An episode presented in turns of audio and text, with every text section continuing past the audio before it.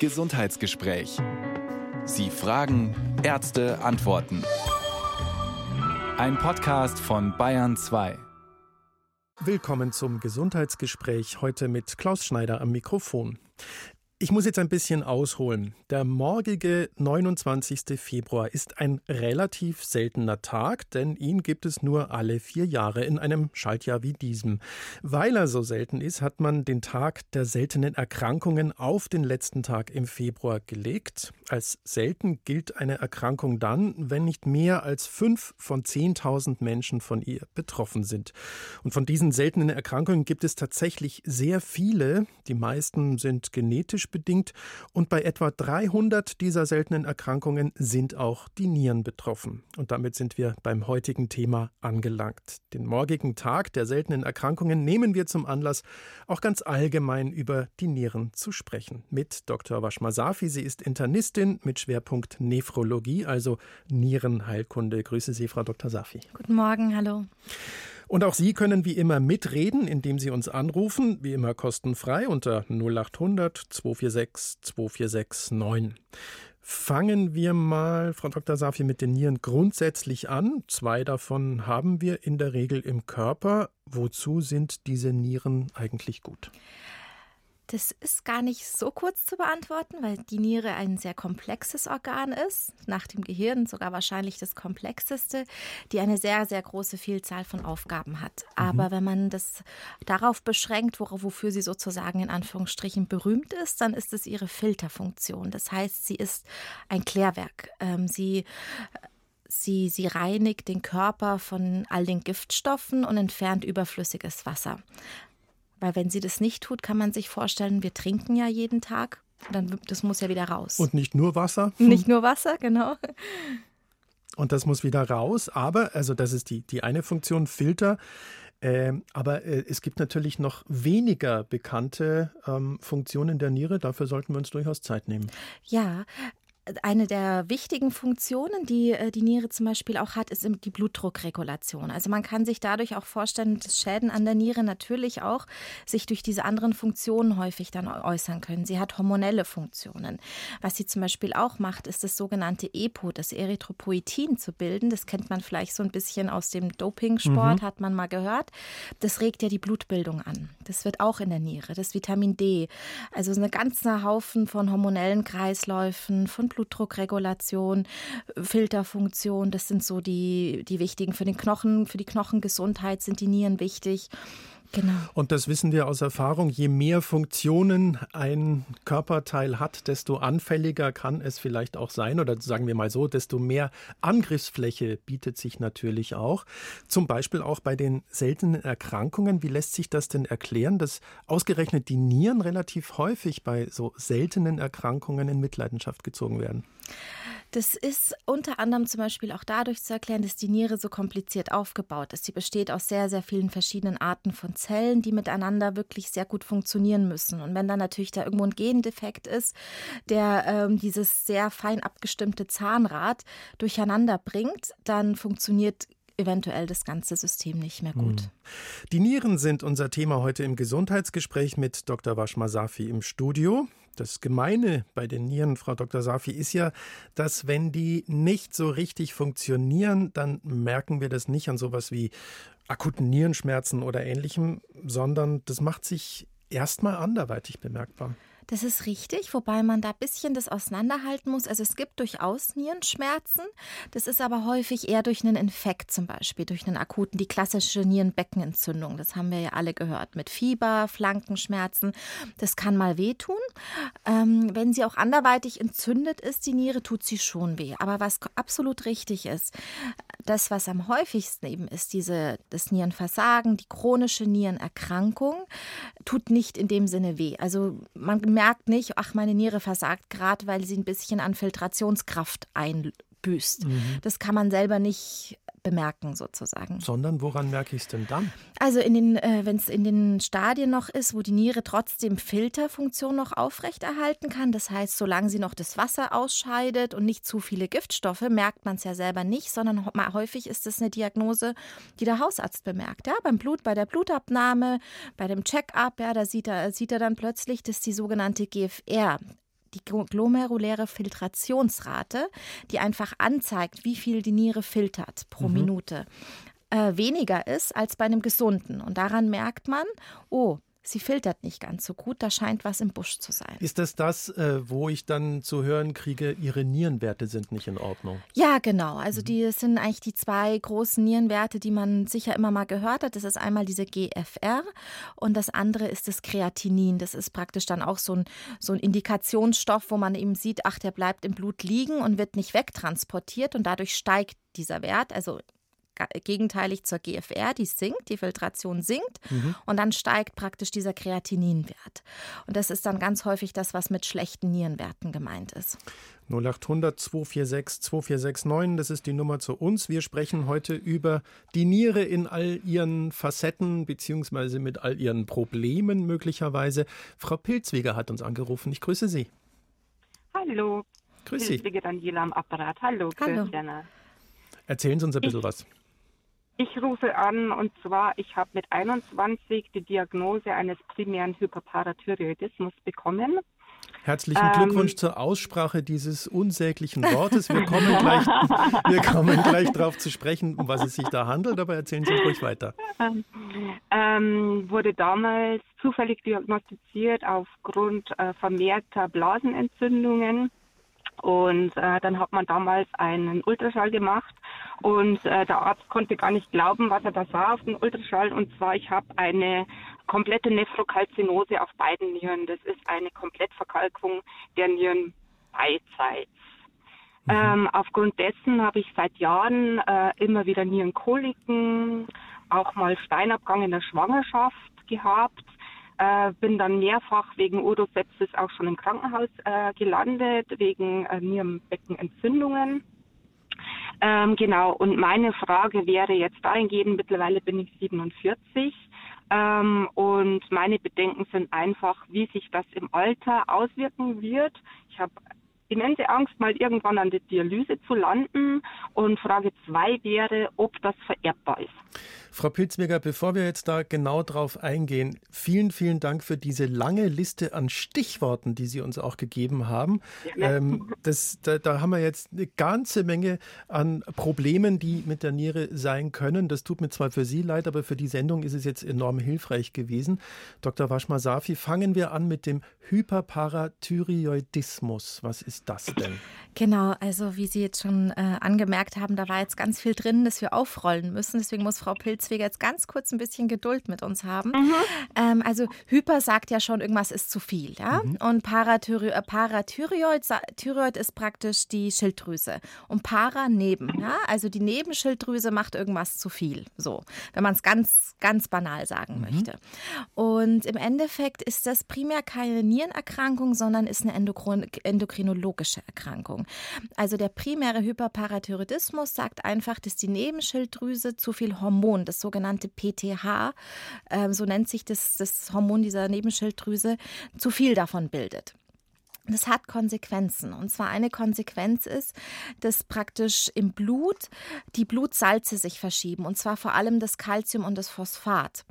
Und es ist der Klassiker, wie Nierensteine entstehen. Also dieses Kalzium und Phosphat ist im Blut gelöst und hat ein bestimmtes Produkt sozusagen, ein bestimmtes Verhältnis von Kalzium und Phosphat und von sozusagen Flüssigkeit. Und wenn jetzt dieses Gleichgewicht durcheinander kommt, indem da zu viel Kalzium, zu viel Phosphat ist, fällt das aus. Mhm. Und dieses Ausfallen sind, ist dann sozusagen der Stein. Ähm, das passiert häufig bei eben einem normalen Nierenstein, ist das so die ganz simple Genese, dann ist das mal ein Stein, den man mal irgendwie entwickeln kann. So. Jetzt hat aber Frau Pilzweger das Problem, dass ihr, dass ihr praktisch ihre Blutsalze durch diese Hormonstörung ähm, immer wieder praktisch durcheinander kommen. Ja, und ähm, an, wir lernen im Medizinstudium immer so, die Symptome beim Hyperparathyroidismus sind äh, Stein, Bein, Magenpein. Das heißt, Bein, das geht auf die Knochen. Ja, das heißt, es sind einfach, man hat schlechte Knochen sozusagen, man entwickelt sehr viel Steine, also Stein, Bein und Magenpein, Magenschmerzen häufig auch. Ja, das Können Sie das bestätigen, Frau Pilzweger? Das kann ich total bestätigen, hm. ja. genau. äh, genau. Ähm, ich möchte nur ganz kurz sagen, man, äh, Sie haben ja jetzt das Wort primär, auf das sind wir nicht eingegangen gerade eben. Primär heißt es das Problem prinzipiell in der Nebenschilddrüse. Damit ist es ein endokrinologisches Problem. Es gibt dieses Problem aber auch als nephrologisch. Und zwar sekundär. Wenn ein, es kann entweder sein, dass das Hormon selber verrückt spielt, so wie es bei Frau Pilzweger ist, mhm. dann ist es ein primärer Hyperparathyroidismus. Es kann aber sein, wenn die Niere nicht anständig die Salze reguliert, dann reagiert das Hormon nur sekundär. Das bemerkt, ach, da stimmt was mit dem Calciumphosphat-Haushalt mhm. nicht, ich muss da nachgreifen, nachjustieren. Ja? dann steigt es auch. Und das nennt sich sekundäre Hyperparathyroidismus. Und je nachdem, ob primär oder sekundär, wissen Sie als Ärztin, an welcher Stellschraube Sie ansetzen müssen? Ja, also im Endeffekt geht es schon darum, also die Medikamente, die man hat, die beeinflussen im Endeffekt dieses Hormon und die beeinflussen ähm, das, äh, praktisch den, den, den Blutspiegel von Kalzium und Phosphat. Das ist praktisch die Haupt, äh, Haupt, Haupt äh, Angriffspunkte der mhm. Therapie. Ähm, da kann Frau Pilzweger vielleicht sagen, was nehmen Sie denn an Tabletten dafür? Sie haben ja sicher Medikamente für diesen Parathyroidismus, Hyperparathyroidismus. Genau, also ich habe Rocaltrol ja. und ich habe Calcitirol ja. und äh, mir wurde ein Teil der Schilddrüse entfernt. Genau. Äh, weil man vermutet hatte, dass das Adenom in der Schilddrüse liegt. Das war aber nicht. Es lag in der Thymusdrüse und wegen der Entfernung der Schilddrüse nehme ich Natriuronajod ein. Genau, also praktisch das Schilddrüsenhormon. Also das ist auch eine Option, entweder Tabletten oder wenn man merkt, es ist so völlig außer Kontrolle, die Regulation, muss man versuchen, das zu entfernen. Auch das ist völlig, völlig, völlig richtig, was bei Ihnen ähm, gemacht worden ist. Und auch die Therapie ist im Endeffekt, dass man immer dieses Calcium und Phosphat und Parathormon, so nennt sich das, dieses PTH, äh, kontrolliert und medikamentös versucht, gut einzustellen. Ja. Das ist sozusagen das, das Allerwichtigste, um, um die Verkalkungen und die Steine zu vermeiden. Und dann äh, gibt es noch eine ganze andere Reihe von Sachen, was man prinzipiell bei Steinleiden tut. Jetzt habe ich eine Frage, Frau Pilzweger. Ist denn bei Ihnen schon eine GFR-Einschränkung bekannt? Also haben Sie sozusagen schon verschlechterte ja. Nierenwerte? Ja. Haben Sie, ja. okay. Da muss ich dazu sagen, das passiert gar nicht so schnell eigentlich, wie man meint, weil man weiß ja, man kann ja Nieren, man kann ja auf eine Niere verzichten, ja, wenn man mal mhm. äh, praktisch eine, äh, kann man ja spenden, weil man weiß, dass die andere Niere die Aufgaben übernehmen kann. Mhm. Das heißt, bevor man dann schon bei einer Niere sieht, dass sie nicht, äh, dass sie nicht mehr gut arbeiten, dann ist schon was im Argen. Wie ist denn Ihre GFR, Frau Pilzweger? Darf ich das fragen? Wissen Nur nochmal zur Einordnung, das ist die Fähigkeit zu filtern. Ja, genau. Mhm. Die ist bei drei. Nee, drei kann nicht sein, Frau Pilzweger, da wären Sie schon an der dann, Dialyse. Dann, dann, dann äh, Entschuldigung, äh, dann, dann muss es die zwei sein. Dann ist es zwei. Also Dialyse ist es definitiv nicht, aber sie ist mitteleingeschränkt. Ach, Sie meinen das Stadium, okay. Mhm. Das Stadium. Ja, zwei. ja, ja, genau. genau. Äh, gut, das, da ist noch eine genau. lange Weile hin. Also das ist das einzig okay. Gute, das ich Ihnen noch sagen kann, wenn das eingeschränkt ist. Man kann noch sehr, sehr lange mit dieser Niere leben. Also wie gesagt, das Wichtige ist, dass man diese, diese hormonelle Dysfunktion bei Ihnen gut unter Kontrolle bekommt. Und dann können Sie prinzipiell immer, kann man viel für die Nierengesundheit tun. Ja? Also man, Nämlich was? Genau, weil man muss sich vorstellen, wir haben jetzt die seltenen Erkrankungen angesprochen, aber eigentlich schädigt äh, die Niere die häufigen Erkrankungen in der Bevölkerung, nämlich der Bluthochdruck und der Diabetes. Also Zucker, ein hoher Zucker macht die Niere kaputt und ein hoher Blutdruck macht die Niere kaputt. Mhm. Das heißt, ähm, eine, eine gute Blutdruckregulation ist wichtig für die Nierengesundheit. Eben dieses übliche, was man weiß, Bewegung, wenig Kochsalz, ähm, Sachen, die praktisch Steine fördern, ist so Oxalsäure, ja, was so in Rhabarber, Spinat, Schokolade und so drinnen ist, dass man diese Sachen meidet. Bei den Harnwegsinfekten ähm, gibt es auch ganz viele Möglichkeiten, mit Prophylaxen zu arbeiten, mit äh, äh, genau viel zu trinken ganz wichtig, das vergesse ich immer zu sagen, obwohl ich Nephrologin bin. ähm, das sind so die Allgemeinmaßnahmen, die man praktisch für die Nierengesundheit tun kann, Frau Pilziger. Und viel trinken heißt eineinhalb bis zwei Liter ja, Wasser? Ja, genau, also mhm. nicht unter einen Liter. Mhm. So, und dann war ja Ihre zweite Frage, Frau Pilzweger, ob denn das vererbbar wäre. Genau. Also das muss ich ganz ehrlich sagen, weiß ich bei Ihrem speziellen Erkrankung jetzt einfach nicht, weil es gibt, äh, ich weiß nicht, welche Art von Hyperparathyroidismus das ist. Ich weiß nicht, ähm, ich ist mir jetzt einfach persönlich, kann ich Ihnen nicht sagen, Frau äh, Pilzweger, ja. weil ich die Erkrankung, die Sie jetzt genau im Detail haben, nicht kenne. Natürlich, alles klar. Ja. Mensch, dann aber zumindest, äh, das ist jetzt die wesentliche Aussage, die wir, glaube ich, an der Stelle nochmal wiederholen können, die Dialyse ist noch weit weg. Die ist noch Das weit ist weg. Ja. Darf ich, Wunderbar. äh, darf ich vielleicht noch ganz kurz ein paar Worte zur Dialyse sagen? Hätte ich Sie jetzt auch gleich drum gebeten, genau. Ja, weil ich weiß, das macht Ihnen jetzt irgendwie Angst und die Dialyse ist auch wirklich nicht gesund. Ja? Also man kann nicht mit 20 an Dialyse gehen und denken, man wird damit 70. Ähm, das wird man nicht.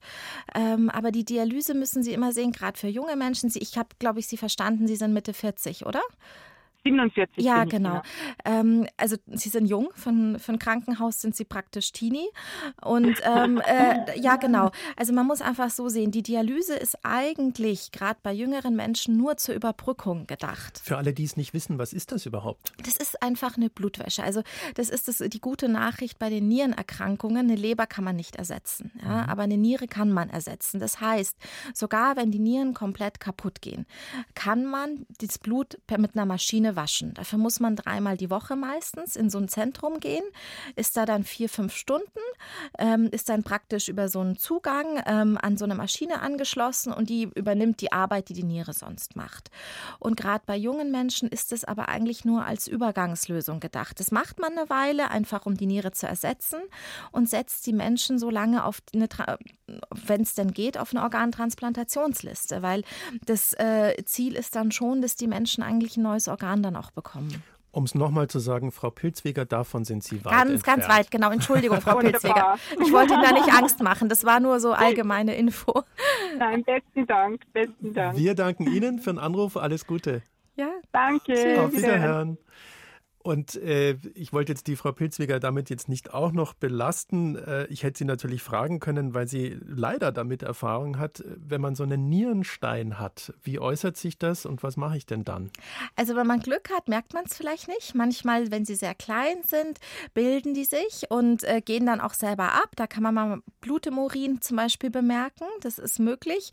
Ähm, wenn sie dann so ein bisschen größer sind und durchs Nierenbecken dann in den Harnleiter und da irgendwo stecken bleiben, bekommt man diese klassische Nierenkolik. Ja? Die ist ge gekennzeichnet durch so einen wellenförmigen Schmerz. Also mir haben jetzt schon Frauen auch gesagt, Gebären war weniger schmerzhaft als Nierenkolik. Also das merkt man dann schon. Aber auch das ist dann irgendwie behandelbar. genau. Also im Endeffekt ähm, ist, ist eigentlich die Therapie der Wahl. Äh, Man kann diese Nierensteine dann entweder endoskopisch entfernen. Es gibt so Stoßwellen, wo man von außen praktisch den Stein zertrümmert und dann wird der so kries und wird dann einfach mit dem Urin sozusagen ausgeschieden. Genau, Schmerzmittel natürlich, ähm, äh, krampflösende Mittel, die gibt es auch alle. Und wir machen weiter mit Frau Berger und einer, und das finde ich jetzt spannend, einer Doppelniere. Grüße Sie, Frau Berger. Hallo. Frau Berger, können Sie uns hören? Schade, jetzt können... Hallo? Ah, jetzt. Ah, hallo. Frau Ich weiß Berger. Koberger, aber macht nichts. Wie, wie, Entschuldigung? Ja, es macht nichts, Koberger. Koberger. Ah, Ach, drum. Koberger. Ich habe hier ja, Berger stehen, es alles war, klar. äh, Der ausschlaggebend war zuerst die Doppelniere, wo festgestellt wurde bei mir durch einen Urologen, und das war 1990, aufgrund eines hohen Blutdrucks. Ich hatte zwölf Jahre beruflich, wurde ich gemobbt. Und habe dann meinen Beruf aufgegeben. Ich konnte also nicht mehr auf die Toilette gehen und dadurch ging ich zum Urologen und der stellte dann diese Doppelniere fest. Jetzt äh, frage ich die Frau Safi gleich. Frau Ja. Dr. Safi, wir haben ja eingangs gehört, jeder hat zwei Nieren. Was ist denn dann bitte eine Doppelniere? Ich vermute, dass Frau Berger damit sagen möchte, dass sie auf einer, auf einer Auf einer Seite Seite und zwei hat. rechts, ja, genau. genau. und damit drei sozusagen Ja. kumulativ. Und die kann auch nicht spenden. nee, nee, ich Frau, nämlich schon nee, stimmt, Frau Koberger, das geht nicht. Nein, das geht nicht. Ne? Ähm, nee, also dazu kann ich erklären, die Niere ist tatsächlich das Organ, was am häufigsten von Variationen betroffen ist. Ja, also das heißt, es praktisch, es gibt welche, die haben eine Hufeisenniere, das heißt, das sind statt links und rechts sind die einfach zusammengewachsen. Ja, die haben dann nur eine. Ist das ein Problem? Es kann halt mal aufgrund bei Verletzungen zum Beispiel mal ein Problem sein, ja, weil äh, wenn man dann halt natürlich nur so ein Hufeisen hat, das sich dann so um die Wirbelsäule noch rumlegt, äh, kann das liegt's blöder, als wie wenn es so schön versteckt wie die wie die eigenen Nieren sozusagen liegt, ja. Ähm, Oder es gibt auch welche, der Klassiker ist ja, dass die Niere, von der gehen ja jeweils auf jeder Seite ein Harnleiter ab in die Blase. Es gibt auch welche, die dann zum Beispiel zwar eine Niere haben, aber zwei oder drei Harnleiter. Mhm. Ähm, das sind so ganz, ganz häufige Variationen. Das hat einfach was damit zu tun, dass die Art, wie die Niere sich entwickelt, sehr kompliziert ist. Die muss praktisch während der Embryonalentwicklung, muss, müssen da mehrere Teile zusammenwachsen. So. Und das ist ein Feintuning, das manchmal schiefgehen kann. Ja, also es ist äh, bei mir nämlich eigenartig und dieser Urologe damals, ja. also der Dr. Deinlen, der Donifel-Passage äh, leider, ist schon verstorben. Und später wurde dann aus dieser Niere und ich hatte schon mit 30 eine Totaloperation. Also ich bekam also schon mit 30 alles raus. Und er hat damals festgestellt, ich habe ein Wachstumsgen. Bei mir wächst alles dermaßen rapide und also nicht bösartig, Gott sei Dank. Und ja, auf jeden Fall ist aus dieser Doppelniere jetzt eine Wanderniere festgestellt worden. Jetzt haben wir gedacht, ja, jetzt haben die natürlich die Niere so viel Platz und wandert jetzt da in meinem Bauchraum da umeinander. Mhm. Durch das, dass ja ich nichts mehr drin habe und ich habe ja seitdem auch keine Hormone mehr. Weil also, die Eierstöcke damals auch mit entfernt wurden. Äh, Frau Koberg, aber mit nichts mehr drin, meinen Sie jetzt? Ja. Sie haben schon noch Ihre Organe. Ja, ja, also Sie meinen damit, Gott, die gynäkologischen Organe genau, sind rausgenommen worden. Also das ist praktisch der, die Gebärmutter und die Eierstöcke. Da ist aber noch genug im Bauch. Also da ja, aber weil Sie die haben ja eben auch einen Hormoneinfluss. Und Sie haben ja gerade gesagt, die Niere hat eben auch einen Hormoneinfluss. Ja. Und bei mir ist jetzt, ich hätte jetzt eine Augenoperation gehabt und da habe ich auch die, äh, die Blutergebnisse da unter anderem bekommen. Und da ist eben, ähm, was ist jetzt da festgestellt worden? Ich sehe schon, Frau ja, Koberger, mit Ihnen kann man ein, jede Sendung bestreiten. ja, ja, ich weiß schon, ich habe auch eine mir Borreliose zugezogen damals, äh, ohne Zecke. Oh Gott. Ja, also vielleicht hat, und meine Lymphen sind auch im Eimer und vielleicht hängt es auch mit der Niere zusammen. Bleiben wir doch bei der Wanderniere erstmal. Ja. ja, also die äh, Wanderniere, das müssen Sie mir kurz erklären, was der Urologe dazu Ihnen gesagt hat. Ist das, betrifft es die Doppelniere sozusagen? Ja. Und die ist dann abgesunken. Das, das möchte ja, er mit Wandern ja, genau, sagen. Ja, genau. Die wollte er damals auch schon heben. Hm? Genau. Und ist durch dieses Absinken, haben Sie jetzt häufiger Infekte oder wie haben Sie das selber bemerkt? Nein, ich, ich denke, dass Sie, ja, ich meine, die Zeckenbiss, wie gesagt, da war keine Zecke hier drin und es ist nach einem halben Jahr ging ich doch zum Arzt weil die Rotfleckenkrankheit darauf bekam. Nee, das hängt damit nicht zusammen, Frau nicht Koberger. Zusammen, nee, genau. Aber also, das ist auch ein Infekt, ne? Genau, aber äh, das hat jetzt nichts damit zu tun, dass die Niere sozusagen ein Stück hm. abgesunken ist. Ja. Merken Sie da selber, dass Sie zum Beispiel häufiger Harnwegsinfekte oder dass Nein, zum Beispiel Nierenbeckenentzündungen?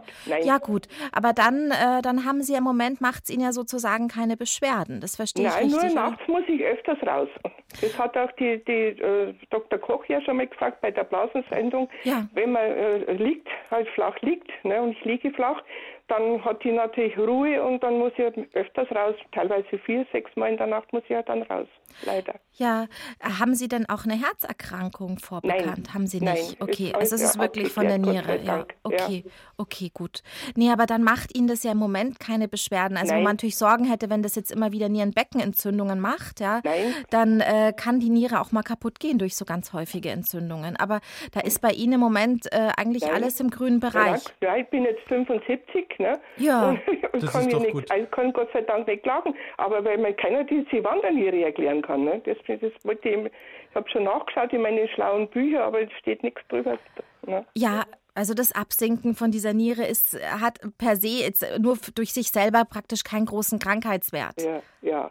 Also nichts, worüber man sich Sorgen machen muss, Nein. Frau Koberger. Die Niere ja. scheint dann doch soweit in Ordnung. Ja. Und die anderen Baustellen, die Sie kurz angestreift haben, da würde ich Sie bitten, einfach bei den entsprechenden Sendungen ja, gerne wieder anzurufen. Mache ich gerne, ja. Ja, freue ich, ich mich drauf. sowieso gerne, gell? Super. Dann alles Gute und vielen Dank für den Anruf, Frau ich Koberger. Danke auch, dass Sie mich drangenommen haben. Sehr gern. Auf Wiederhören. Tschüss. Sehr gut. Äh, weil wir gerade vorhin über die Nierensteine gesprochen haben, äh, würde ich mit Frau Langer gleich weitermachen wollen. Hallo, Frau Langer. Hallo, grüß Gott. Grüß Hallo. Sie. Inwiefern Nierensteine? Erzählen Sie es uns. Also ich selber habe überhaupt keine Probleme. Mhm. Aber ich beschäftige mich viel mit Yoga, übe auch so drei, vier Mal in der Woche. Und da habe ich bei einer Bekannten, mit der ich zusammen Yoga gemacht habe, die kam mit Nierensteinen ins Krankenhaus. Mhm. Also Nierenkolik und so weiter. Und wir haben vorher immer schon, also so aus der Literatur, da heißt es ja, dass man durch Körperübungen, zum Beispiel durch Rückbeugen im Yoga, also zum Beispiel das Rad oder Bogen, ich weiß nicht, wem das was sagt. Alles, wo man sich so nach hinten. Man kann sich vorstellen, ja. Mhm. Genau, und quasi die Nieren zusammendrückt, auch die Nebennierenrinden.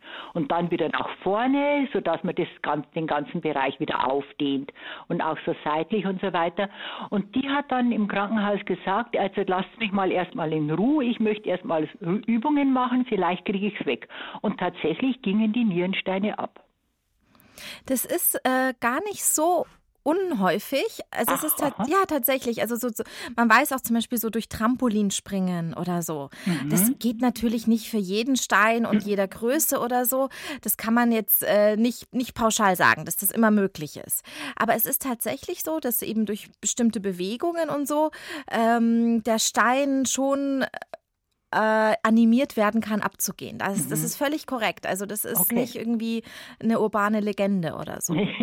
Aber kann man auch mit solchen Übungen, zum Beispiel im Yoga, die Nierenfunktion dann anregen? Generell als Vorbeugung? Also die Nierenfunktion anregen kann man mit äh, bestimmten Bewegungen nicht. Nur grundsätzlich einfach die körperliche Aktivität, ähm, die die wirkt sich so positiv sozusagen auf den Blutdruck und so weiter aus, dass das prinzipiell sehr gut für die Niere ist. Mhm. Aber es ist nicht so, dass man durch bestimmte Bewegungen im Yoga oder bestimmte Übungen ähm, sportlicher Art äh, dafür sorgen kann, dass die Nierenfunktion besser wird. Gut, sehr schade, aber Schaden tut es nicht. Schaden tut es auf gar keinen Fall. Das tut es auf gar keinen Fall. Ja, das, das war aber jetzt meine Frage, weil in der Yoga-Literatur steht natürlich, dass es die Nieren stärken würde und auch eben die Nebennierenrinden für die Hormonausschüttung Ausschüttung, Adrenalin und Noradrenalin ich, und so Das weiter. muss ich dazu sagen, das ist sowas ganz Häufiges, äh, was, äh, was, was irgendwie durcheinander geht. Es heißt zwar Nebenniere, aber ist ein komplett anderes Organ. Ja, genau. Das ist wie Leber und äh, Herz. Also äh, bloß äh, da weiß man, dass das zwei verschiedene Organe sind, weil die Namen unterschiedlich mhm. sind. Die Nebenniere heißt nur so, weil sie in der Nähe von der Niere genau. liegt. So als Hat, Häubchen oben Ja, genau, genau. Mhm, mhm. Hat aber mit der Niere per se nichts in dem Sinne zu tun. Also genau. die Nebenniere filtert nichts. Ja, das ist, ist, eher ein, ist ein Hormonorgan. Genau, das ist äh, mhm. super. Sie haben sich schon richtig gut belesen. Genau. Das ist praktisch ein hormonell aktives Organ. Genau. genau das Adrenalin, genau. wie Sie schon gesagt haben, Mineralkortikoide, das Cortison und so, mhm. wird dort gebildet. Und das kann man, dieses, ähm, ja, aber die ganzen Hormone, kann man die damit anregen, also mit so Übungen, meinen Sie? Also man weiß. zum Beispiel. Also nein, man weiß doch prinzipiell zum Beispiel, wenn man sehr gestresst ist, dann gehen doch die Cortisol-Level hoch, ja, also genau. sozusagen. Oder die Adrenalinspiegel. das hat schon was praktisch mit dem Befinden und mit der körperlichen Aktivität und so zu tun, wie, wie der Hormonbalance im Körper ist. Das ist absolut mhm. richtig. Aber okay. das hat, wie gesagt, nochmal mit der Niere selbst nichts zu tun. Nein, das, das ist ganz klar, aber eben genau. dann mit den Nebennieren. Genau. Mhm. mhm. Wir ja, halten gut. fest, Yoga hilft in vielen Lebenslagen. das können Sie laut sagen. Und das ist wie ein Werkzeugkasten, da ist für alles was drin. Ja. Dann werde ich das jetzt auch bald mal anfangen, Frau Langer, das an dieser Stelle Sie. versprochen. Versprechen Sie sich's, Alles weil klar. Sie tun sich damit was Gutes. Mir nicht. Ich danke Ihnen sehr für den Anruf, okay. Frau Langer. Ja, ich danke Schönen Ihnen. Tag noch. Auf Wiederhören. Sie auch. Wiederhören. Tschüss. Und wir gehen nahtlos weiter zu Frau Strauß. Hallo, Frau Strauß. Hallo. Ja, hallo. Erzählen Sie es. Genau, also mich äh, interessiert es halt einfach privat. Zum einen halt die Sache mit dem Alkohol habe ich letztes Mal eine erschreckende Zahl gehört. 35, also im Alter von 35 bis 65 unsere männlichen deutschen Mitbewohner sterben zu 25 Prozent an den Folgen des Alkoholkonsums. Und man hört ja dann eigentlich immer eher Leber und Alkohol. Mhm. Ähm, hat jetzt die Dame äh, schon erklärt, dass die Leber halt nicht ersetzbar ist, die Niere schon. Deswegen wird das wahrscheinlich, genau, mich würde halt da der Zusammenhang noch interessieren und vielleicht auch ein paar Argumente für meine Mitbewohner. ähm, genau, mhm. für Leute, ja. die halt Alkohol ein bisschen ähm, Genau, die Alkoholtrinken in Mengen. Mhm. Ja, also das ist eigentlich ein ganz gutes Thema, weil äh, die Leber sehr mit der Niere zusammenhängt. Also es ist tatsächlich so, wenn, wenn die Leber kaputt geht, ja, das kann ja durch Alkohol sein, kann durch andere Erkrankungen sein, äh, und man zum Beispiel auch da auf ein Organ wartet, es wird immer die Nierenfunktion mit einberechnet daran, wie dringend man sozusagen eine Leber braucht. Das hängt einfach damit zusammen. Es gibt ein Syndrom, das nennt sich hepatorenales Syndrom. Also HEPA ist praktisch die Leber und Ren ist ja die Niere. Und das Syndrom, das sagt, äh, klingt schon, also es ist praktisch der Zusammenhang zwischen Leber und Niere. Man weiß, dass wenn die Leber schlecht wird, über kurz oder lang irgendwann auch die Niere in die Knie geht. Mhm. Das heißt, äh, man, äh, jemand, der eine kaputte, also eine wirklich kaputte Leber, also diese sogenannte Leberzirrhose hat, bekommt irgendwann auch eine schlechte Niere oder wird sogar irgendwann dialysepflichtig. Und dann sind noch andere Effekte, zum Beispiel das Alkohol per se dehydriert. Ja? Also das heißt, es ähm, senkt sozusagen das Körpervolumen und wir wissen alle, die Niere braucht, um gut zu arbeiten, Wasser, ja, also Flüssigkeit. Ähm, Dementsprechend ähm, und von den ganzen anderen Sachen, das äh, tox toxisch, also giftig und so weiter und so fort. Ähm, äh, man hat bei Alkohol, finde ich, immer sehr, sehr viel Gründe dagegen zu reden. Da ja, also ich erinnere mich auch an äh, eine Sendung, wo wir über äh, Kopf-Hals-Tumoren gesprochen haben, wo es also ganz eklatant rauskam, dass häufiger und, und, und viel Alkoholkonsum auch dafür sorgen kann, dass äh, an meiner Speiseröhre oder im, im, im Halsbereich sich Tumoren bilden. Und über das Hirn braucht man, glaube ich, gar nicht reden. Genau. Äh, reicht Ihnen das erstmal als Anregung? Herz fällt mir ist, Aber äh, wahrscheinlich ja. ist es, äh, das ist dann nochmal ein ganz anderes Problem. Das, den Schlenker erlauben wir uns jetzt noch. Es ist äh, Sie meinen das gut, aber es wird wahrscheinlich nicht leicht, mit trotz diesen Argumenten dann dafür zu sorgen, dass weniger getrunken wird. Das ist klar, das ist klar. Also mich hat halt die Zahl auch erschreckt. Die scheint auch, also die ist von 2014 von der Bundeszentrale für Gesundheit, dass wirklich 25 Prozent der Männer in dieser Altersgruppe tatsächlich an den Folgen des Alkoholkonsums sterben. Also das ist keine ähm, äh, irgendwo herzogene Zahl, sondern das ist eine staatliche äh, Institution, die das überprüft hat. Mhm. Und das ist halt Wahnsinn. 25 Prozent, das kann man sich gar nicht vorstellen. Und dann wird so wenig darüber geredet und eben, weil ich halt auch ein bisschen mich mit Gesundheit beschäftige und weiß, dass die Niere, Niere eben sehr wichtig ist, eben im Zusammenhang mit Alkohol hat es mich jetzt einfach nochmal interessiert. Und wir haben hiermit darüber gesprochen, sehr öffentlich. Ja. Frau Strauß, vielen Dank für Ihren Anruf. Machen Sie es gut. Danke, tschüss. Tschüss. So, Frau Dr. Safi, wir haben noch ein paar Anrufer in der Leitung und ich habe auch eine Mail bekommen. Ich glaube, auf die komme ich nachher zurück. Ich würde jetzt gern mit Frau, wenn ich das richtig ausspreche, Petuchow sprechen. Habe ich das richtig gesagt? Grüße Sie. Ja. Sehr ja, schön. Bin da. Hallo. Wir hatten eine Wanderniere. Nein, ja, ich habe eine Senkniere. Und Sie haben eine Senkniere. Also wir werden noch alle Bewegungsarten der Niere heute abarbeiten. Mit die 17. Wurde, ja. Die wurde also festgestellt schon vor über 15, 50 Jahren, mhm. wo ich 17 war. Da haben die ähm, bei einer Blinddarmoperation haben die äh, da weiter aufmachen müssen und haben da entdeckt, okay, was ist denn das hier? Und es war große Aufregung, Professoren und so weiter. Ja, jedenfalls haben sie dann gesagt, die Niere arbeitet aber gut. Ich habe eine Untersuchung bekommen, mhm. da ist nur der Harnleiter geknickt. Die, die Niere hat sich nach unten begeben. Mhm. Vielleicht schon von Geburt an wahrscheinlich, schätze ich. Und es ging dann weiter während den Schwangerschaften war immer groß rot drüber gestanden über meinem Blatt. Vorsicht, Senkniere. Mhm. Die hatten also Angst, dass irgendwas bei der Schwangerschaft, Geburt passieren könnte. Aber auch das lief sehr gut. Und jetzt war ich mal in der Klinik und habe Ultraschall bekommen und habe gemerkt, dass der Arzt mit seinem Ultraschallrutscherl da immer in meiner Hüftgegend rumrutscht. Mhm. Dann habe ich gesagt, suchen Sie meine Niere? und dann hat er gesagt, ja. Und dann habe ich gesagt, die liegt leider da unten. Gehen Sie mal da runter. Das ist eine Senkniere mit einem Harnwegsknick. Und dann hat er gesagt, ja, da sehen Sie. Arbeitet, aber gut.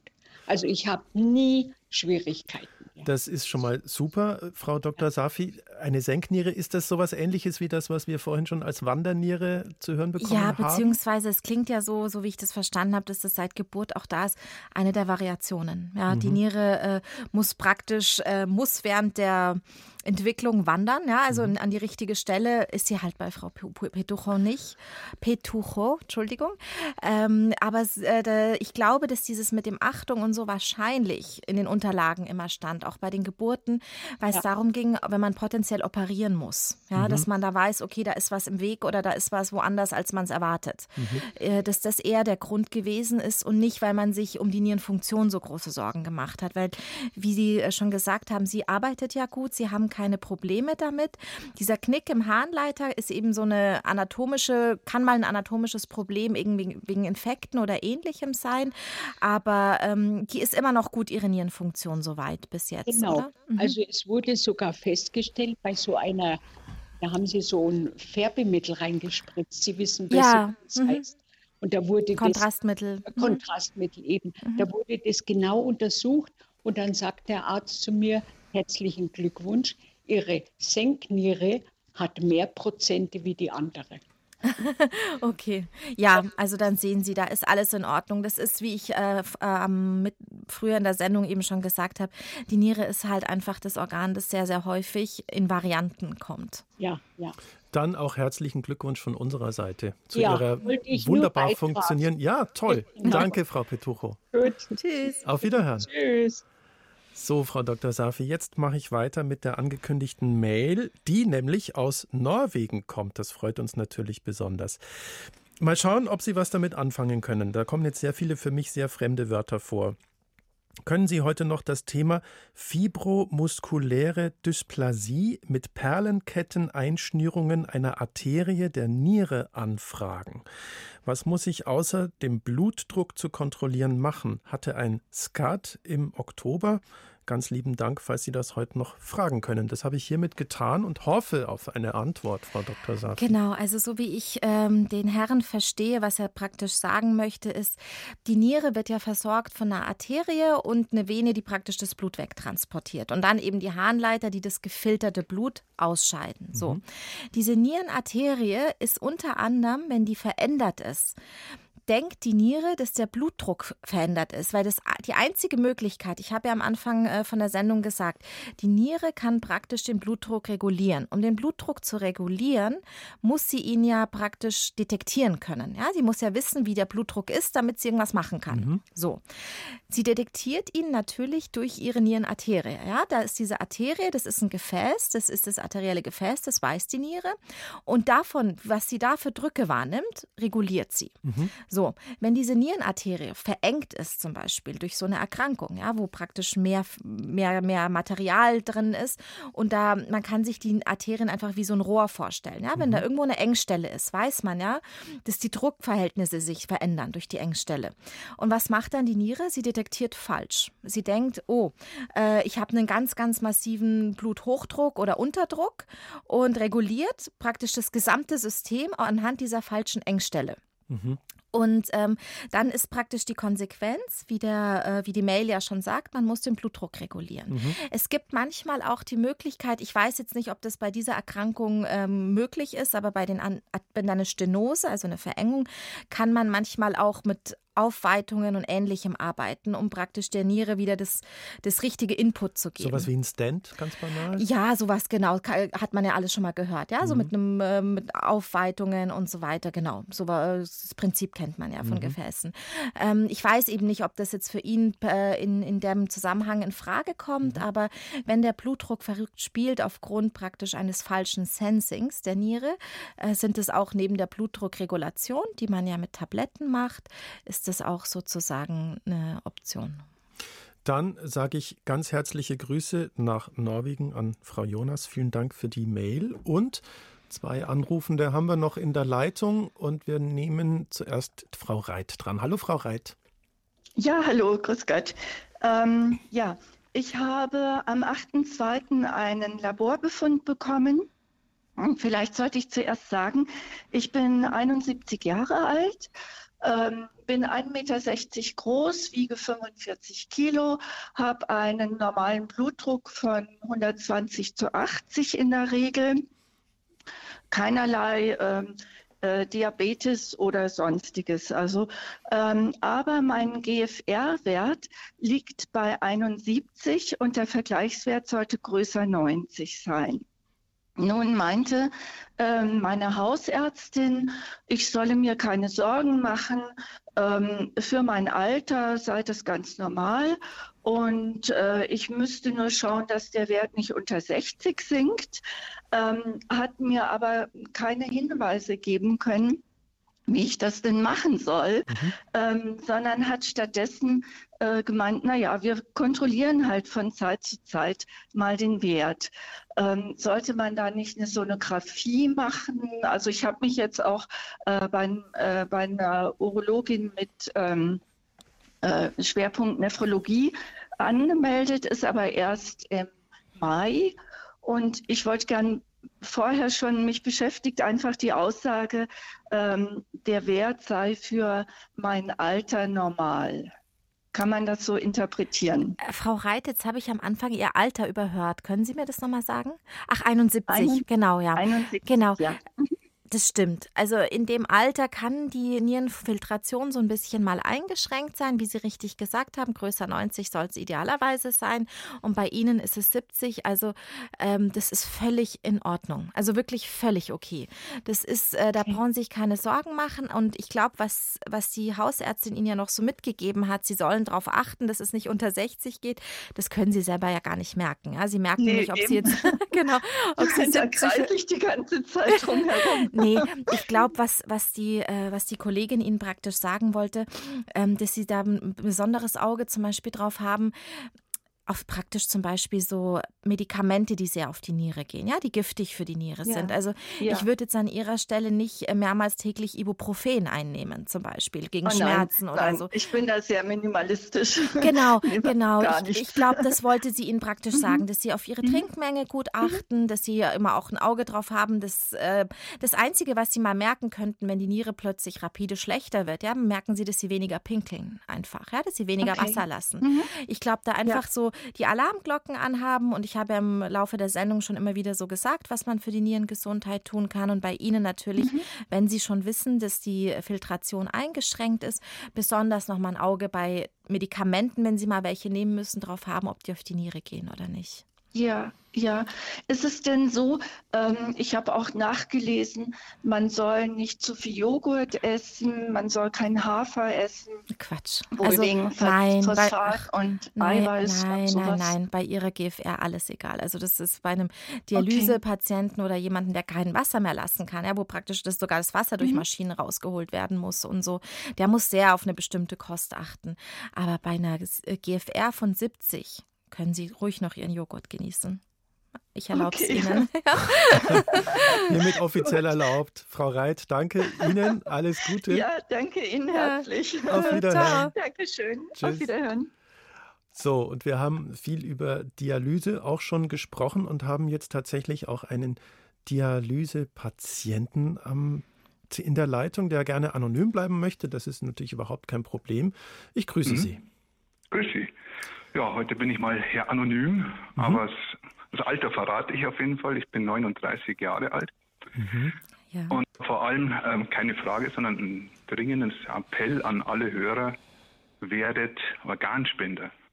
In Deutschland ist es so, ähm, wir haben die sogenannte Zustimmungsregelung. Mhm. Das heißt, man muss aktiv zustimmen, meine Organe dürfen gespendet werden. Ähm, leider so ist auch in meiner Sicht, äh, aus meiner Sicht nicht nachvollziehbar. War es vor vier Monaten nicht und ist es auch jetzt nicht. Es hat sich erheblich was verändert in meinem Leben. Ich habe tatsächlich auch eine seltene ähm, Immunerkrankung entwickelt, eine sogenannte MPA, mikroskopische Polyangiitis, mhm. ähm, die ungestört ähm, über einen unbestimmten Zeitraum meine Nieren ähm, geschädigt hat. Und zwar so weit, dass ähm, die Filtration, vor allem die Giftstofffiltration, nicht mehr klappt. Wasserlassen mhm. klappt noch.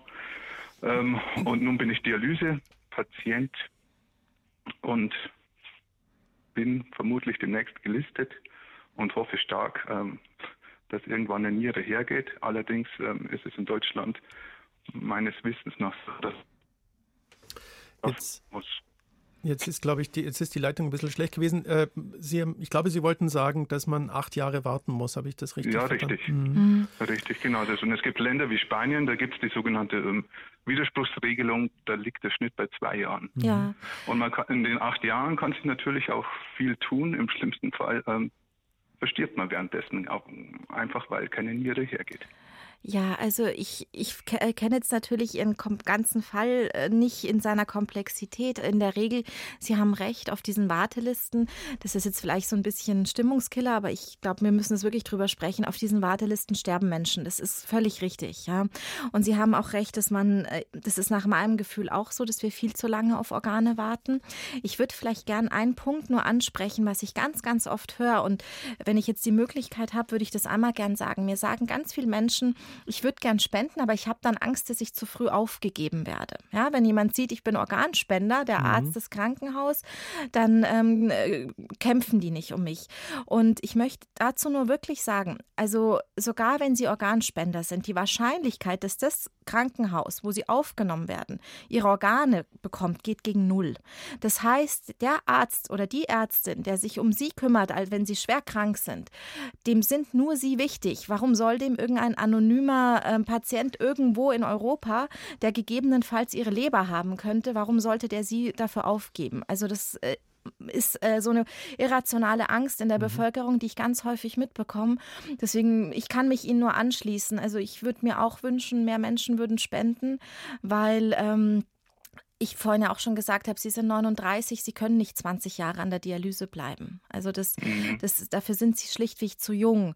Und ähm, auch die acht Jahre möchte ich auch noch kurz dazu sagen, das sind Durchschnittswerte. Es gibt welche, die sehr viel schneller ein Organ bekommen, weil es immer gerade bei der Niere, die ist sehr immunogen. Das hängt davon ab, ob die Niere zu Ihnen passt oder nicht. Immunogen heißt? Also die hat sehr komplexes Immunprofil sozusagen. Also der, bei der Leber reicht es, wenn die Blutgruppe so stimmt, ja, und bei der Niere müssen aber ganz viele andere Sachen immunologisch, auch vom Immunsystem her passen, damit man den äh, Organ bekommen kann, damit es nicht abgestoßen wird direkt, ja, damit der Körper nicht sofort sagt, ach, das gehört mir nicht, das will ich nicht, das greife ich jetzt mit voller Kraft an, ja.